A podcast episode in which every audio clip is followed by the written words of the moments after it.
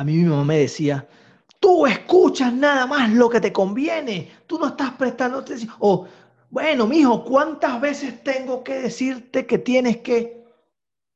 Bueno, si resulta que los niños no están escuchándote, algo puede estar pasando contigo. No quiere decir que sea la única razón. Sin embargo, en este episodio voy a compartir contigo tres tips para lograr comunicación asertiva y efectiva con tus niños. Así que quédate.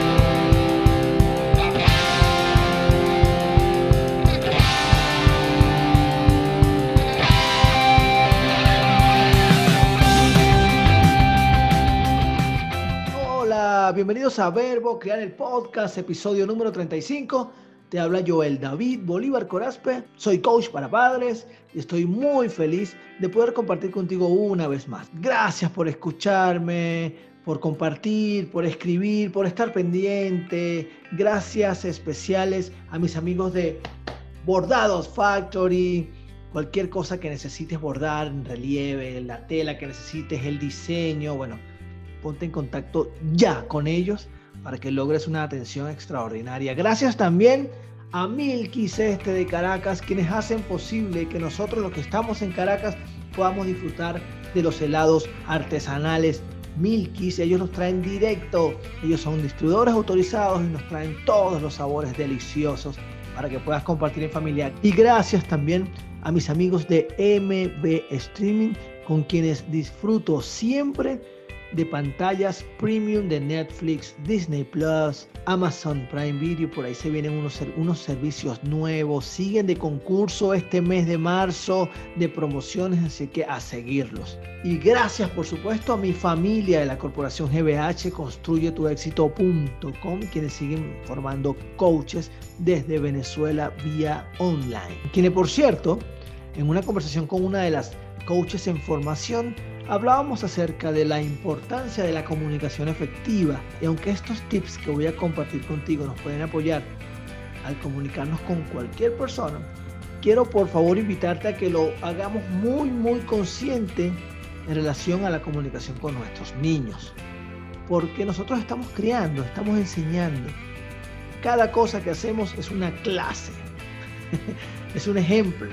Así que la comunicación considero yo es una de las más importantes, porque no se trata solo de hablar, se trata de hacerles llegar un mensaje y se trata de nosotros recibirlo también, se trata de hablar, se trata de escuchar y precisamente de esto vamos a profundizar en la masterclass que tendremos el próximo jueves primero de abril a las 9 de la noche por mi canal de YouTube.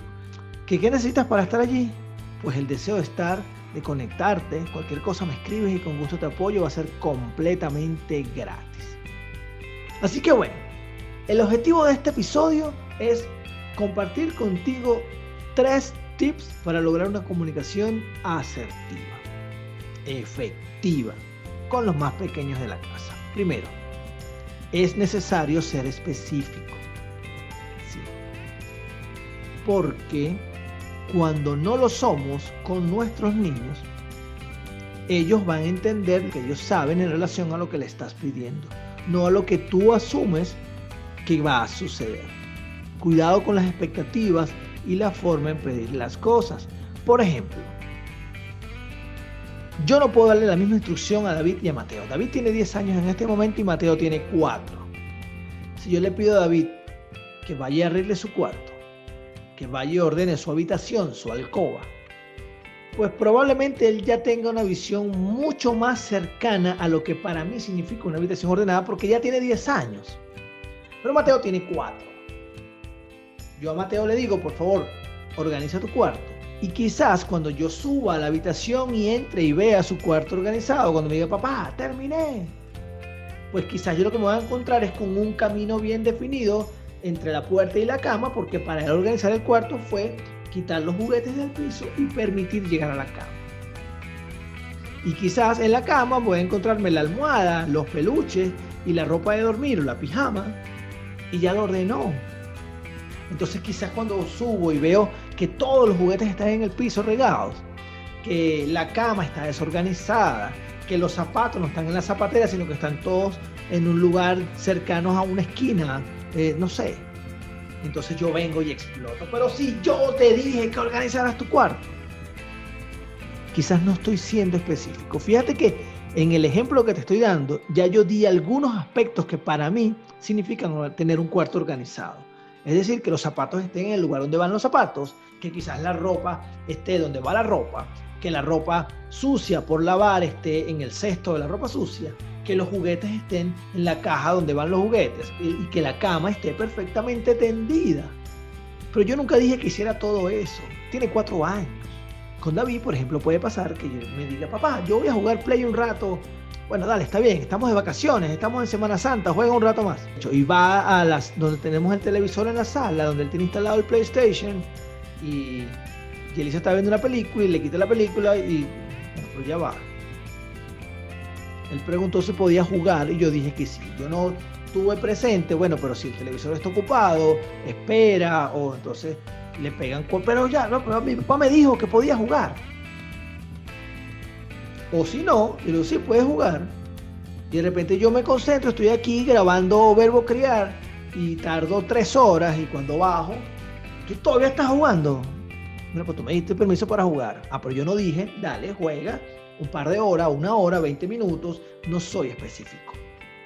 En consecuencia, los niños van a hacer porque ellos son muy prácticos. Pero la realidad es que es importante ser específico al momento de dar una instrucción, al momento de solicitar o indicar algo.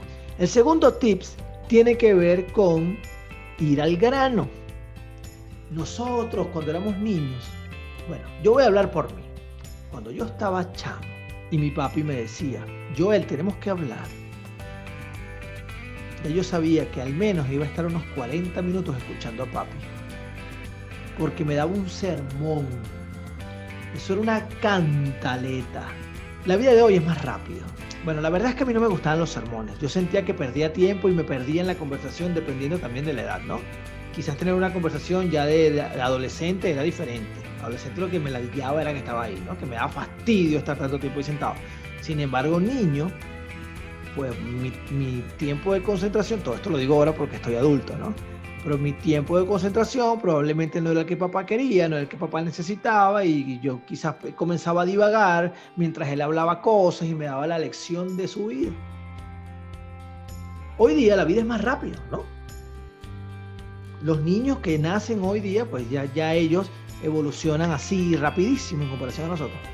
Ya nuestro día a día, las comunicaciones, internet, las pantallas, la televisión, todo, todo, todo, todo va más rápido.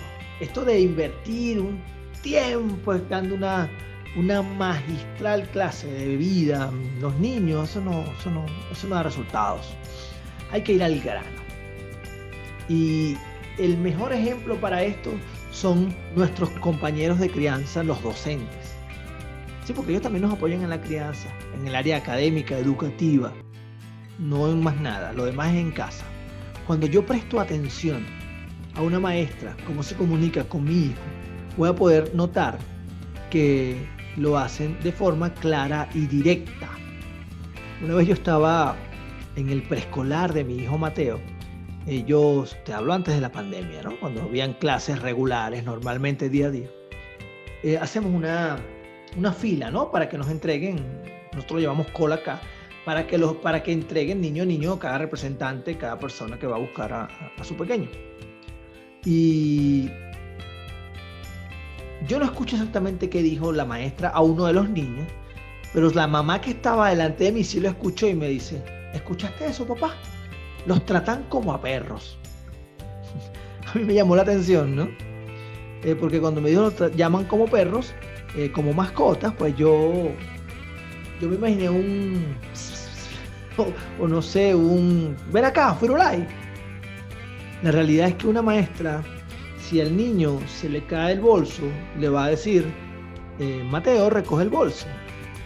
Si Mateo está en el salón y requiere comenzar a, a, dibujar con unos creyones, la maestra le va a decir, Mateo, vamos a dibujar con los creyones y les va a decir, Mateo, saca el cuaderno de tu bolso, Mateo, siéntate a comer, Mateo, levántate del piso.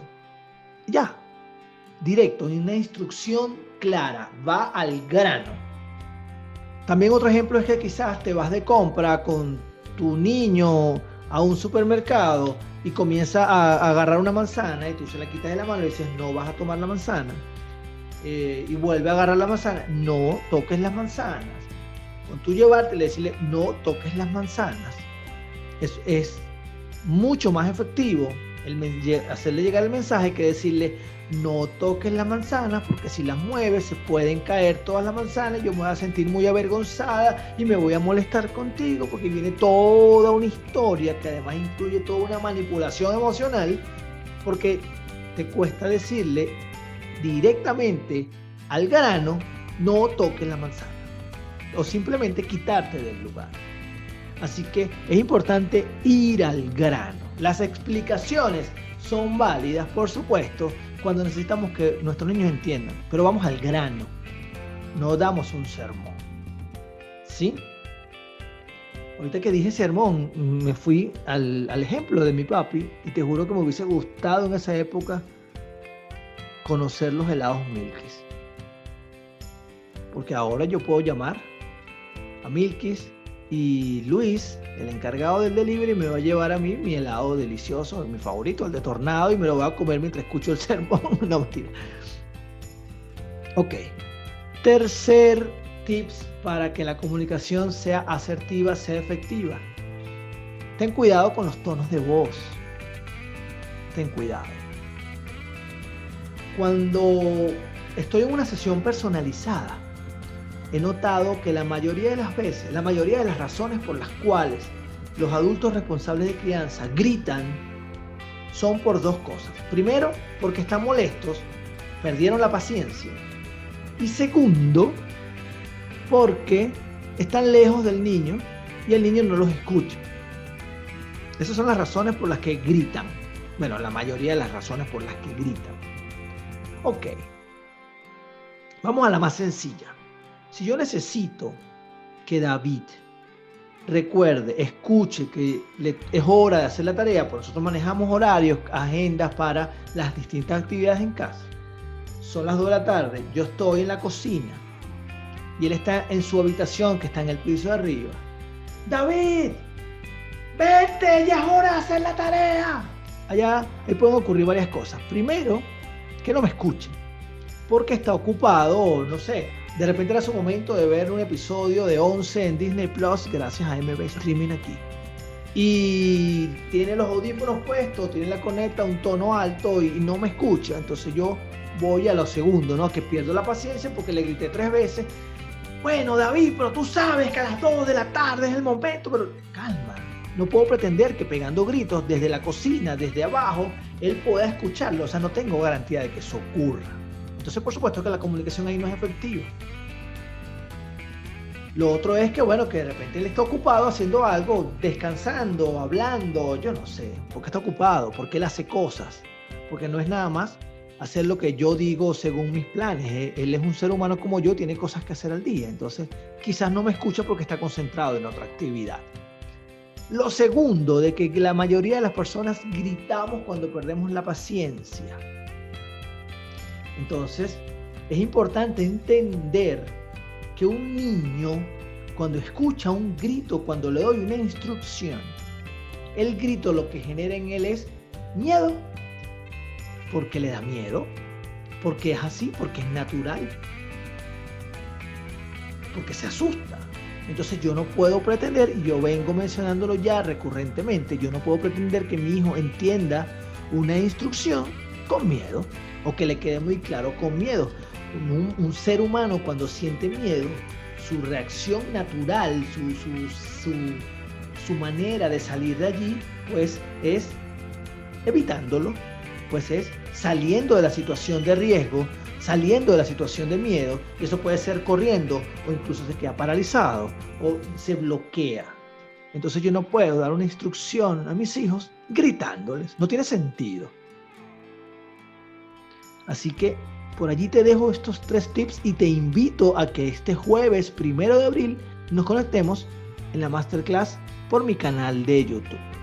Gracias por llegar hasta el final.